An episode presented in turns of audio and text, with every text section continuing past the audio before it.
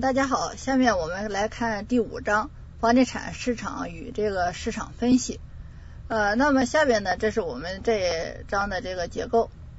呃，我们可以看到呢，呃，这一章呢，总共有这么六节的内容。呃，那么在这其中呢，我们看这个第三节房地产市场结构与市场指标。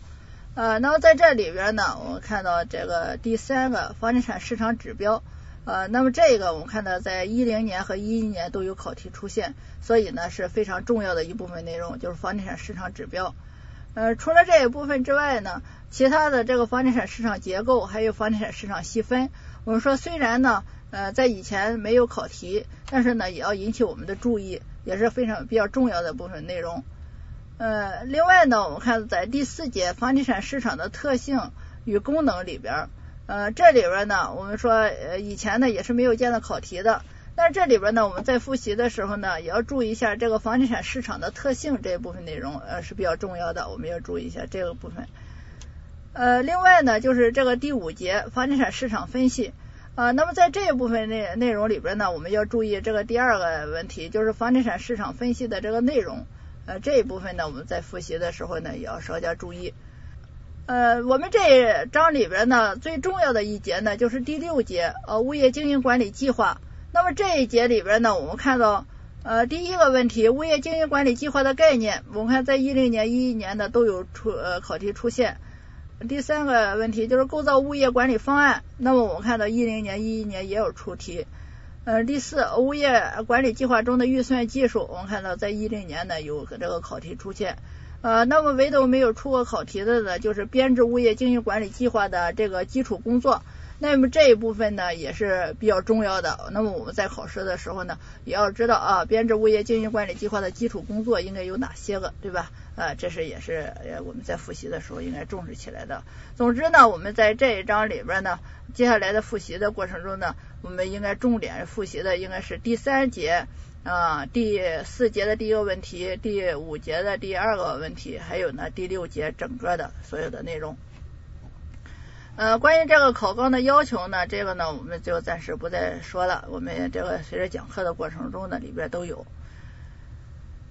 呃，接下来我们就来看这个第一节呃房地产市场概述。呃，首先呢讲到了房地产市场的概念，我们说房地产市场呢可以理解为呢就是从事。呃，市场嘛，在我们原先呢，就是以为是就是一个固定的场所，人们呢都到这里来进行交易。当然，现在呢也不是了。现在呢，除了这个固定的场所之外的人们可以通过网络，对吧？等等的来进行交易。所以呢，我们说现在的市场呢，可以理解为从事房地产买卖、租赁、抵押、典当等活动的场所，以及呢一切的交易途径和形式，都可以呢叫做市场。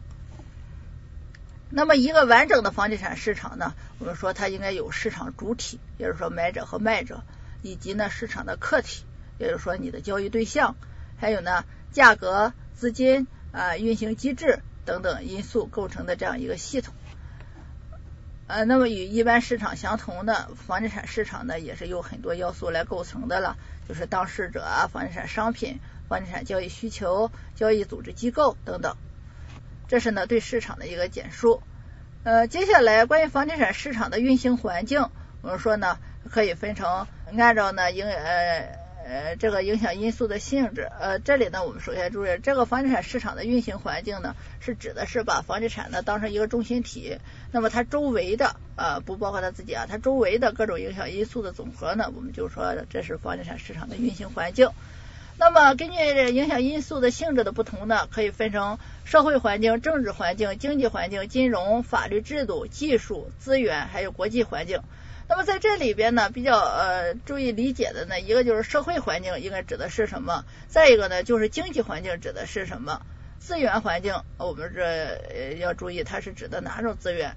呃，我们说现在看这个社会环境，呃，我们说呢，指的应该是指一定时期和一定范围内，那么人口的数量，呃，及其结构，呃，还有家庭的数量及其结构，还有各地的风俗习惯，呃民族特点等等，这都属于叫什么呢？社会环境，啊，这个要注意一下。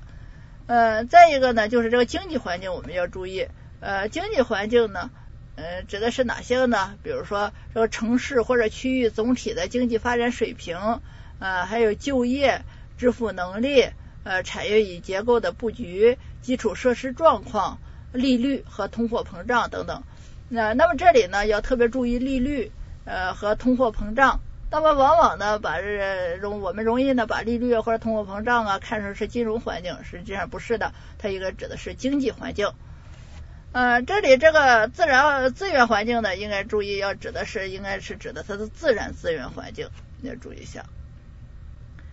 呃，接下来第三个问题，那么推动房地产市场转变的社会经济力量，那么这个呢，我们也是简简单的看一下它的标题就可以了，小标题就可以。我们说影响房地产市场发展的呃社会经济因素。呃，应该指的有社会因素、经济因素，当然还应该包括一个什么呢？政策因素。呃，要知道这几条就行了。接下来，影响房地产市场转变的社会经济力量有哪些个呢？我们看到这里有六条：一个金融业的发展，第二个信息通信技术水平的提高，第三生产和工作方式的转变，第四人为环境的变化，第五自然环境的变化，还有呢政治制度的变迁等等。这个掌握的小标题就可以了。呃，接下来我们来看第二节，就是房地产市场的供求关系。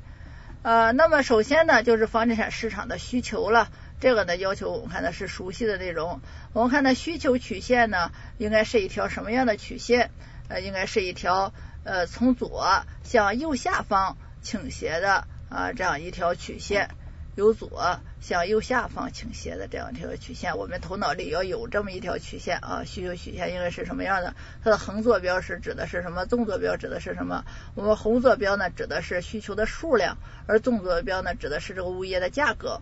嗯，这样的话呢，我们说这个需求曲线是一条从左往右下方倾斜的这个曲线。那么影响这个曲线变化的这个，也或者影响需求的这个因素包括哪些个呢？我们看到主要有这么四条，一个是收入，人们收入的变化；再一个其他商品的其或者其他物业的价格；再一个呢就是人们对未来的需求者对未来的啊预期；还有呢就是这个政府政策的变化，这样几种，这样几种。嗯，关于收入的变化呢，我们说一般的是有这样一个规律，就是收入增加呢，会导致人们对这个需需商品需求的增加，从而呢使这个需求曲线应该是向右呃平移，向右呃那个平移。而这个呃其他商品的价格的变化呢，呃你比如说呃商品住宅市场，那么由于呢。多层住宅价格的迅速上升，使居民呢对高层住宅需求的增加，进而呢会导致高层价格的攀升等等。呃，也就是说呢，呃，原商品的这个替代品，或者是呢在功能上可以互补的这种商品的这个价格变化呢，肯定会影响到原商品的这个需求。这是呢这个其他商品价格变化。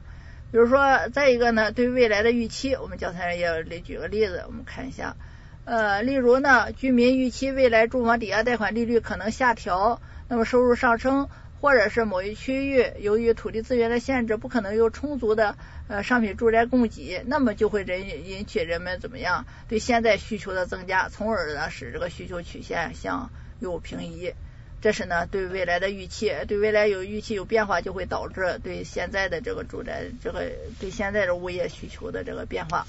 这是呢这个。再一个，政府政策的变化，比如说降低交易税费，那么停止住房的实物分配，呃，那么这样的话呢，就会极大的推动人们对住宅的这个需求，从而呢导致这个需求曲线向右平移。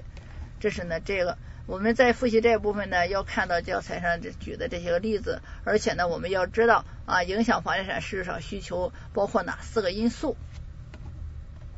关于房地产市场的供给，我们要知道啊，这个需供给曲线应该是一条什么样的曲线？应该是一条由左向右上方倾斜的这样一条曲线，呃，这样一条曲线，这叫做供给曲线。呃，那么供给曲线的横坐标，我们说应该是住供给的住宅的数量，呃，那么呃这呃纵坐标呢是这个住宅，以住宅为例啊，是住宅的那个价格。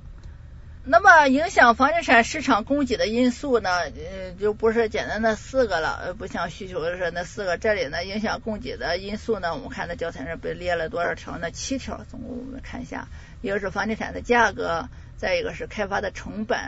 建造的技术、政府的政策、相关产品的价格、对未来的预期，还有开发商获取利润水平的目标等等。那么这里边呢，呃，这个相关产品的价格呢，就类似于我们上面需求曲线说的影响因素里边，就是其他商品的价格变化，对吧？这个是比较类似的。再一个，政府政策的也是，呃，需求里边也有。呃，另外呢，我们看的就是对未来的预期，这里对未来预期应该是开发商对未来预期，而前面那个对那个需求里边对未来预期应该是消费者对未来的预期，呃，这个是不一样的。除此之外呢，我们看市场供给的因素，还有第七条就是开发商获取利润水平的这个目标，也会影响你这个呃市场供给。那么这个呢，我们教材上举了三个例子，一个是房地产开发的成本。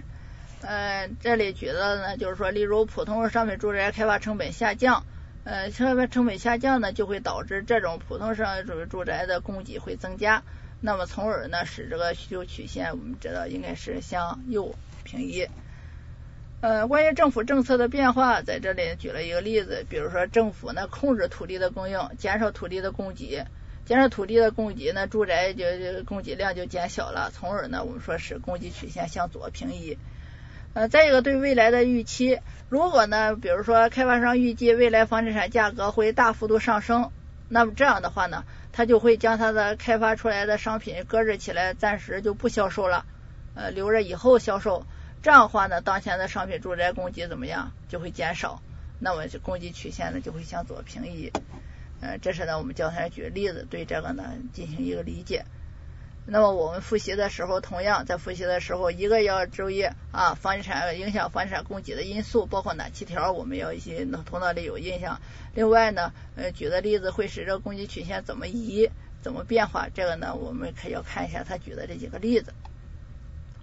接下来第三个问题呢，就是房地产市场的这个机制啊，我们说呢，呃，我们房地产市场的现在的运行的机制呢。呃，主要呢就是叫做价格机制，也就是说影响供需平衡的、影响供需的这个呃变化的话呢，这个机制主要是这个价格机制，这个没有问题。呃，它呢对市场的起着主要的调节作用。当然呢，除此之外，呃，作为呃计划经济特征的国家宏观调控，仍然对市场呢产生了重要的影响。这个呢，我们现在也可以理解到，国家出台了一些政策之后呢，肯定会。应该对我们这个房地产市场影响是非常大的。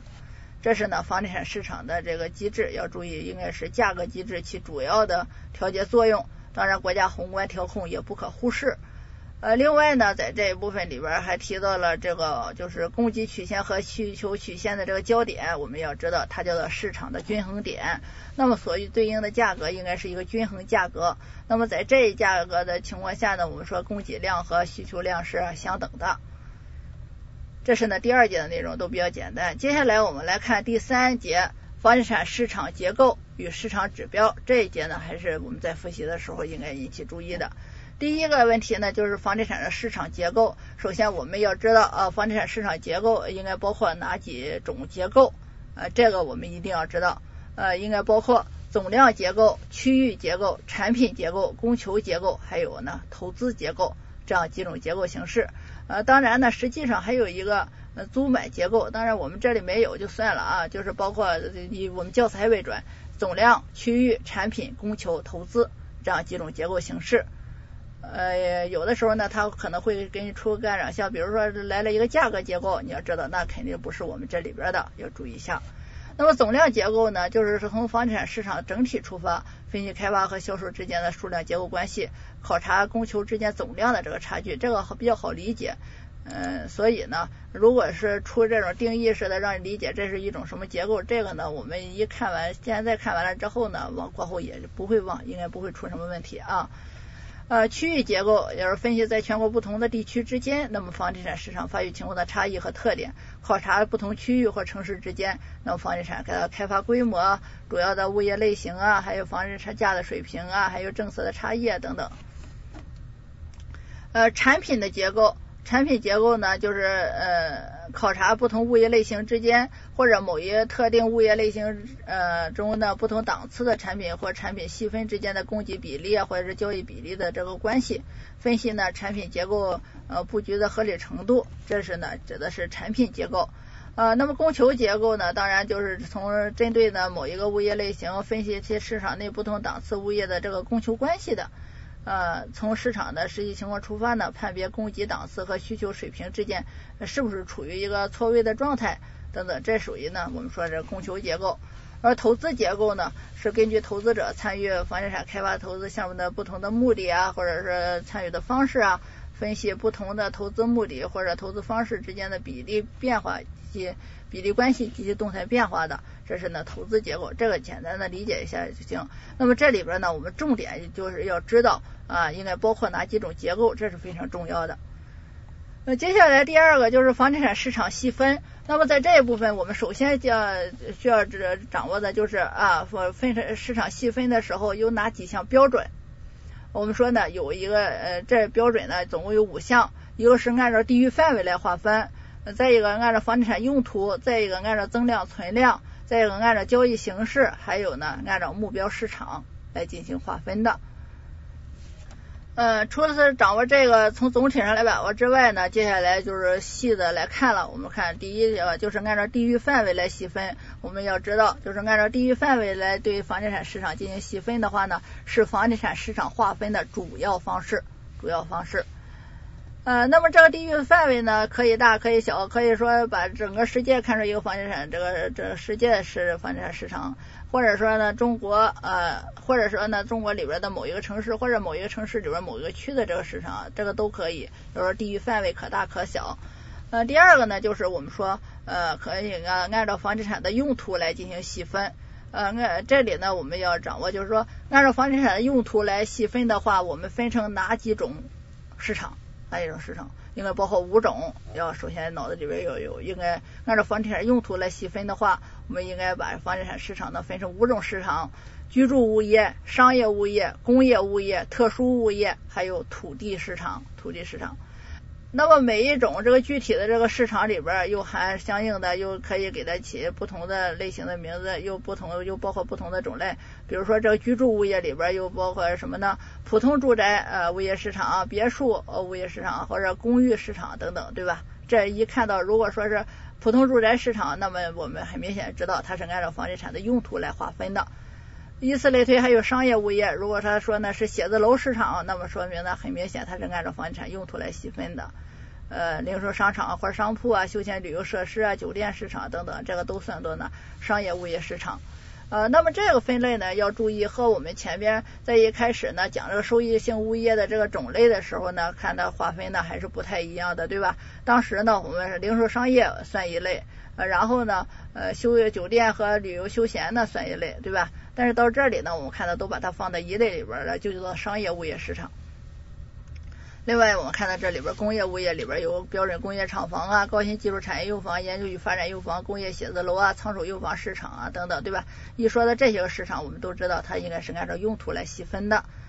另外呢，还有特殊物业，比如说高尔夫球场啊、加油站啊、飞机场啊等等。一说到这个，呃，都知道啊，这是按照用途来细分的。呃，另外说到如果某某土地市场，那就知道也是按照用途来细分的。呃，另外呢，呃，另外一种方式呢，就是按照增量存量来细分。如果不是按照增量存量的，我们通常对这个房地产市场细分的话呢，是通通常对房地产市场分的话呢，一般的分成就是三级，三级，呃，一级、二级和三级。那么一级市场呢，我们也知道，通常的划分这个一级市场指的是土地使用权的出让市场。那么二级市场呢，应该我们知道要知道啊，应该指的是土地的转让。或者是新建商品房的这个租售市场，这叫做二级市场。呃，也就是说二级市场里边，一个是土地，一个是房子，这两种市场。土地呢，指的是土地的转让；房子呢，就是新增商品房的买啊或者租，新增的或者新建的。而这三级市场呢，是存量的房地产的这个交易市场，啊，这个是不一样的啊。这是呢，通常的啊是这样来划分这三级市场。而按照增量和存量来划分的话呢，就就不一样了。这时候呢，它将土地呢是划分成一级土地市场和二级土地市场，而将房屋呢又划分成一级房屋市场和二级房屋市场。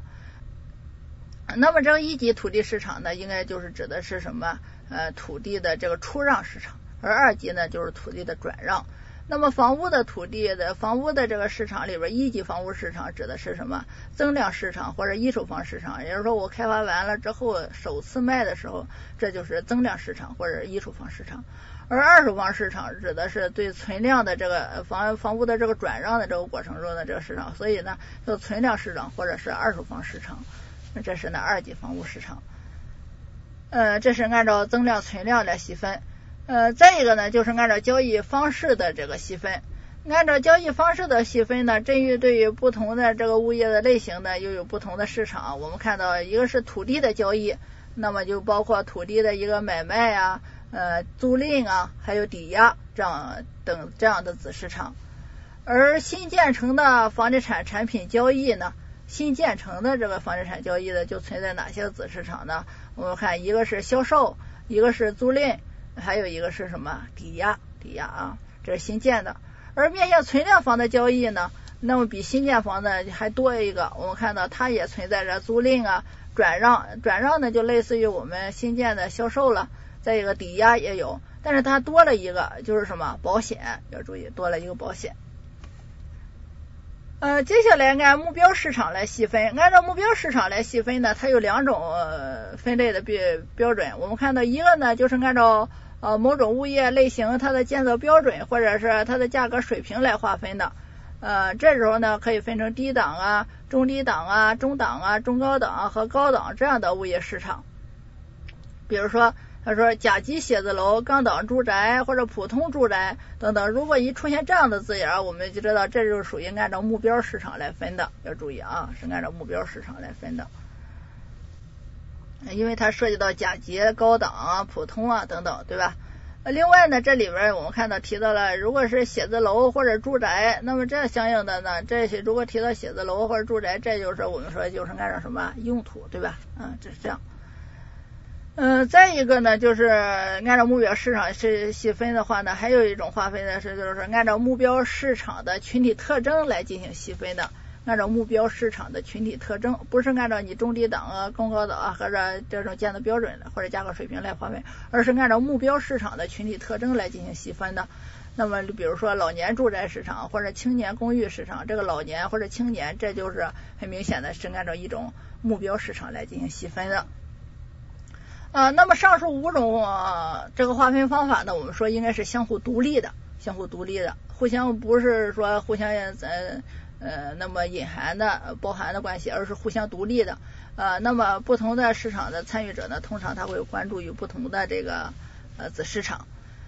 呃，根据研究或者投资决策的需要的的话呢，呃，可以将五种划分市场叠加在一起，得到一个更细的子市场。嗯，比如说我们教材上举的例子，北京市写字楼出售市场，这里边就涉及到了什么？按照地域划分，按照房地产的用途，还有呢，销售呃，按照交易方式来划分，对吧？这样三种划分方式。嗯，再比如你比如说这个上海市甲级写字楼租赁市场，这里边就涉及到什么？呃，地域呃目标甲级以及这不我们按照目标市场分嘛？再一个。呃，写字楼，那么按照用途来分的；租赁，那么按照交易方式，对吧？这样四种划分方式。呃，这是呢我们说的这个房地产市场的细分，呃，比较重要的一部分内容。接下来呢，呃，第三部分呃是非常重要的。呃，我们看到一零年和一一年都考的，那么今年呢，我们说也是呃非常有可能考到的，而且基本上是呃必考的内容吧。我们说这个房地产市场指标呢，我们看到主要包括应该有三大指标，呃，供给指标、需求指标和交易指标。呃，那么这这些个指标分别包括哪几种？这个我们是必须要掌握的，是必须要掌握的。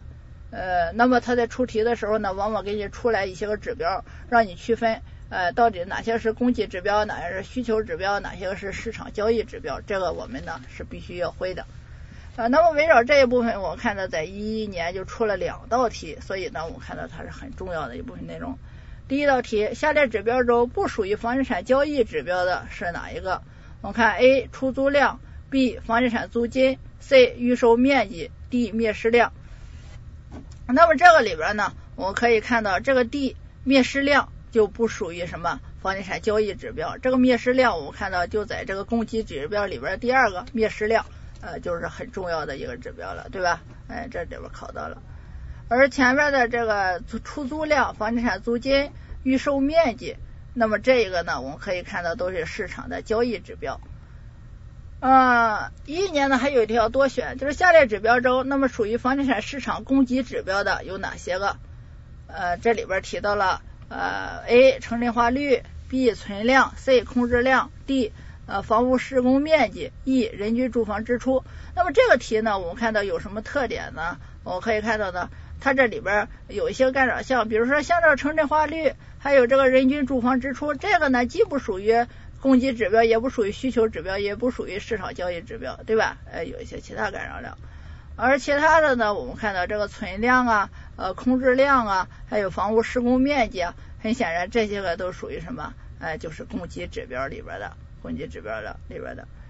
呃，那么区分的方法，你看交易指标，那就是存在交易的过程。你比如说出租，那就有一个出租人，还有承租人，这是出租量，那么很显然这种一个交易，有有。有有双方对吧？哎，这种呃，我们说呢，这是交易指标。同样，销售也是销售量，得有一个卖的，得有个买的。所以呢，这个呃供给或者需求和这个交易指标呢是比较容易区分开的。呃，这个呢我们注意一下。嗯，那么这些个指标呢，呃，我们刚才说了一定要知道呃，供给指标包括哪些？我们看到有十项，需求指标有十一项。呃，市场交易指标呢有九项，那么这是我们要必须找，呃，必须得会区分的。首先，我们就来看一下这个供给指标。供给指标里边的第一个呢，就是新竣工量，指的是呢报告期内呢新竣工房屋的这个数量。第二个呢叫做灭失量，是指呢存量，呃，是指房屋存量，那么在报告期内，那么由于各种原因灭失掉的那个部分，比如说拆迁啊，或者是损毁啊等等，这是灭失量。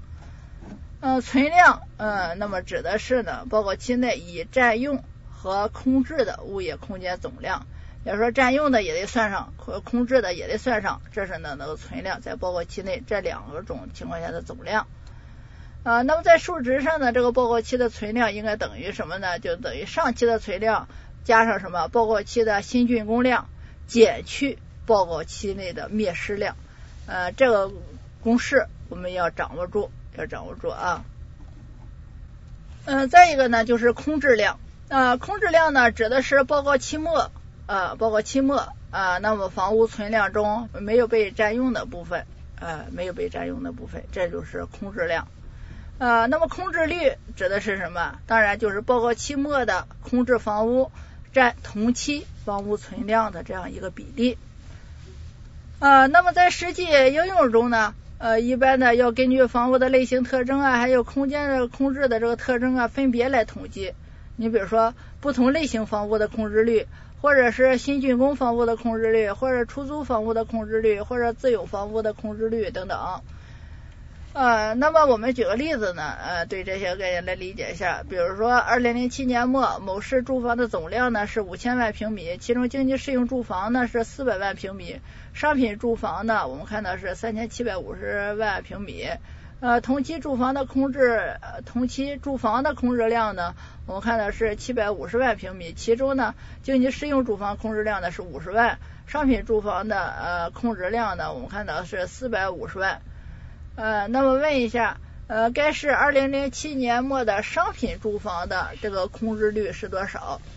他问的是商品住房的空置率，那么我们就应该呃用呃这一周期末呃空置的商品住房的这个空置量除上同期的商品住房的存量的来进行计算就可以了。所以呢，我们就应该用商品住房的空置量四百五十万除上的呃同期的商品住房的这个呃存量。商品住房的存量呢，我看到是三千七百五十万，这样一除就可以了。呃，关于这个房屋空置率呢，在一一零年呢有一个这个单选题，我们看它就是对这个房屋空置率的这个呃定义呢来做一个考察。他问一下这个商品空置率指的是什么？呃，那么这个呢我们就不再展开来念了。那么这个刚才我们已经定义了，商品空置率的上房屋空置率呢，应该是报告期末的空置房屋占同期的那么房屋存量的这个比例。呃，接下来第六个就是可供租售量，呃，只报指呢报告期内可供销售或者是出租呃呃或者是可供出租的房屋的这个数量。那么相应的呢，我们看到它也有一个计算公式，就是可供租售量应该等于什么呢？上期的可供的呃租售的数量减去什么呢？上期的吸纳量，呃，减去上期的吸纳量，再加上本期的新竣工量，这就是呃这个本期可供的租售的量，可供租售量。呃，这个公式呢，我们也要注意，呃，它有可能呢将来会考一些公式的计算。呃，因为呢，我们说并非所有的空置房屋都在等待出租或者出售，所以的话呢，我们说某时点的空置量呢，通常应该是大于可供租售量的。再一个，房屋的施工面积，这个供给指标这是第七个供给指标了。房屋的施工面积指的是呢，报告期内施工的全部房屋的建筑面积，报告期内施工的全部房屋的建筑面积，这个叫做房屋施工面积。具体的呢？呃，就是这样，房屋的施工面积应该等于什么呢？本期新开工的面积加上上期开工跨入本期继续施工的房屋面积，加上上期已停建呃在本期恢复施工的这个房屋面积，加上本期竣工的房屋面积，本期竣工的也算在里边，要注意啊，本期竣工的房屋面积，加上本期施工后又停建缓建的房屋实际施工面积，哎，开了这开建了之后呢，又停下来了，这个也算在里边。也算里边，所以呢，它包的范围是非常广的。呃，另外呢，呃多层建筑的话呢，这个房屋施工面积呢，应该是各层建筑面积之和。那么关于这个房屋施工面积呢，在这个一一年呢出了一个单选，他就问关于呢房地产时表中施工面积的这个说法正确的是哪一个？呃，A 呢，他说房屋施工面积不包括上期开工跨入本期继续施工的，很显然不对。B 房屋施工面积不包括上期停建在本期恢复施工的，这很显然也不对。C 房屋施工面积是指报告期内施工的全部建房屋建筑面积，很显然这就是它的定义是这个没有问题。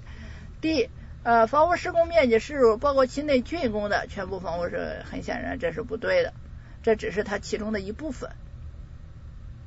接下来第八个呃第八个供给指标呢是房屋的这个新开工面积。是指呢，在报告期内新开工建设的这个房屋面积要注意，呃，是新开工建设的，不包括什么呢？上期跨入本期继续施工的房屋面积和上期停缓建而在本期恢复施工的这个房屋面积，这个呢是都不包括的，这两项不包括，其他只要新开工建设的就包括，即便是你开了工又停了，这个也算到里边，这是呢叫做房屋新开工面积，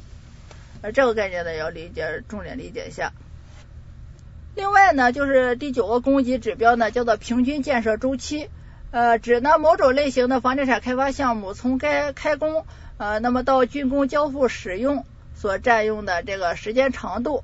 呃，这是呢平均建设周期，它的概念我们要注意，是指呢某种类型的房地产开发项目从开工那么到竣工交付使用所占用的时间长度，就叫做平均建设周期了。它具体的计算公式呢，我们来看一下。应该等于房屋施工面积除上新竣工面积。那么这个呢，呃，我们不需要呢你过深的理解，呃，只需要你呢把这个公式一定要记住就可以。是指的房屋的施工面积，不是房屋新开工面积，而是房屋施工面积除上什么呢？新竣工面积，除上新竣工面积，别理解，别记错了就行。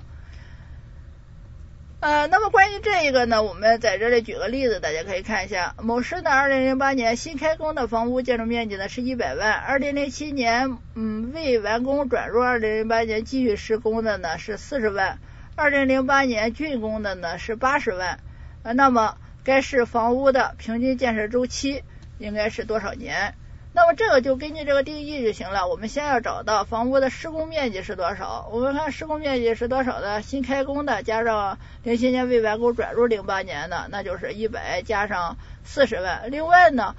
看到零八年呢还有竣工的有这个八十万，所以呢把这八十万呢再加上，这就是呢零八年总的这个房屋施工面积就这么多。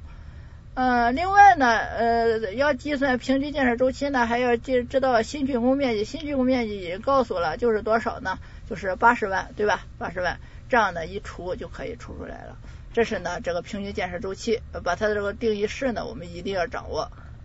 呃，它的计算这个公式。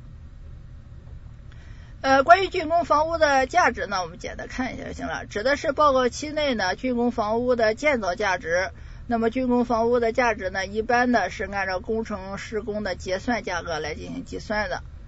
结算价格，呃，不是决算，不是预算，是结算价格，要注意一下。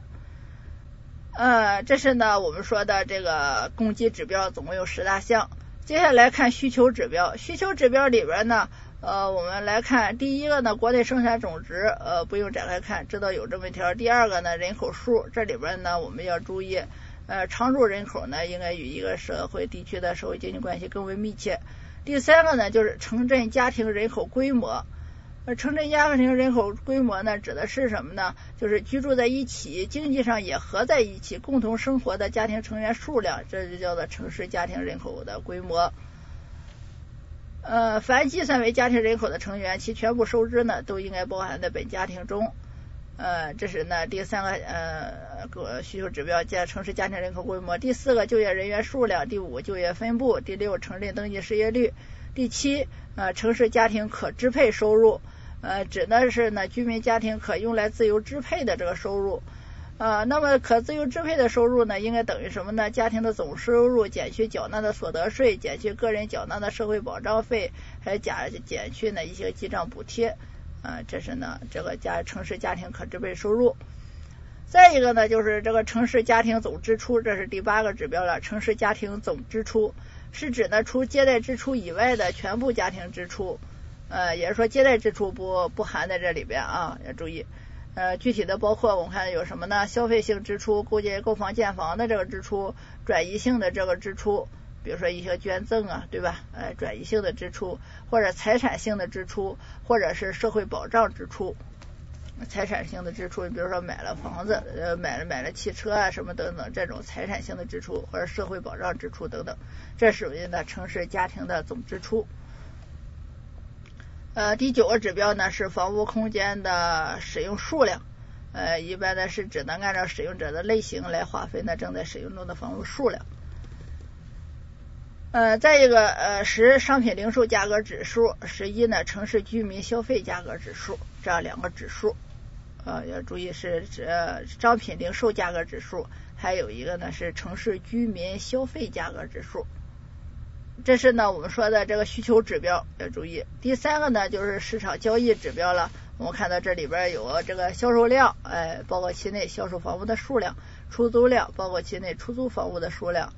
再一个吸纳量，呃，是指的呢，报告期内销售和出租房屋数量之和。当然，在实际统计的时候呢，可以按照销售或者出租，或者是存量房屋、新建房屋或者不同物业类型等等分别来统计。比如说，销售房屋的这个吸纳量是多少？出租房屋的这个吸纳量是多少啊？可以分别来统计。啊，这是吸纳量，呃，这第三个交易指标。第四个交易指标呢，就是吸纳率，指的报告期内吸纳量占同期的可供租售量的比例，要注意它的定义，指报告期内吸纳量占同期可供租售呃量的比例。呃，在实际计算中，当然也可以分开来算了。你比如说。呃，某销售型住房市场年初的住房的这个存量呢是一百万套，其中呢呃空置待售的住房是五万套，本年的新竣工的这个住房呢是三万套，销售住房呢是八万套。那问它的这个吸纳率是多少呢？那么根据它的这个吸纳率的这个定义式，我们知道应该是用本期报告期内的吸纳量呃除上本期的可供租售量。那么吸纳量是多少呢？呃，根据它的定义，他说呢，销售的住房是多少？八万套，八万套当然就是它的吸纳量呢。呃，那么它的同期的可供租售量应该等于什么呢？呃，我们看呢，应该等于上期的这个呃移到本期里边的这些个存量。那么这个呃这个量是可供的租售量是多少呢？因为存的这个本期，因为上期呢，我们看到它有一个空置待售的五万套，这是上期移过来的。在本期呃可代售或者代租的对吧？这五万套，再加上呢本期呃这个新竣工的这个住房十三万套，十三万套，呃呃，要注意不能减去这个八万套，要注意啊，不能减去的，因为呃本期可供租售量呃不能够减去它，对吧？这个可供租售量的这个定义呢，前面我们也说了，这样的话呢，本期呃可供租售量呢，应该就是呃上期余下来的五万套加上本期的新竣工的十三万套，那我们看到总共十八万套，这吸纳率呢就等于八除上十八就可以了。呃，这是呢吸纳率，再一个呢，我们看到这个吸纳周期，呃，吸纳周期呢，它实际上是指的呃按报告期内的吸纳速度来计算，同期可供租售量可以全部被市场吸纳所需要的时间，它在数值上呢就等于吸纳率的倒数，呃，这样的话呢，吸纳周期我们很容易就算出来了，应该等于报告期内的可供租售量除上同期的吸纳量就可以了。呃，这里一个例题呢，实际上就是上面那个例题呢，进一步问了一下它的吸纳周期，这个呢我们就不再展开说了。接下来我们来看一下这个呃下一个这销呃交易指标叫做预售面积，预售面积这个呢呃很容易呢和这个呃供给量相混淆，大家要注意啊，预售面积是属于交易量指标里边的。呃，指的呢，报告期内仍未竣工交付使用但已签订预售合同的正在建设的商品房的屋的这个面积，这是预售面积。那么房地产接下来一个指标呢，就是房地产价格指数，是反映一定实施期内的房地产价格变动趋势和程度的这样一个相对数。呃，相应的有销售价格指数、租赁价格指数，还有土地交易价格指数，这是呢房地产价格指数。呃，再一个呢，第八个交易指标呢，就是房地产的价格了。呃，通常呢，一般呢用呃不同类型房屋的中位数价格来表示。呃，房地产租金呢，指报告期内房地产市场租金水平，通常用不同类型房屋的中位数租金来表示。当然，我们国家在统计的时候呢，一般的不是用的中位数，而是用的什么呢？统计出来的这个平均值来表示的。这个呢，和我们国家这现在的统计的口径呢还不太一致。呃，当然以我们教材为主就可以了。呃，以上呢就是第三节呃的全部内容。本期节目播放完毕，支持本电台，请在荔枝 FM 订阅收听。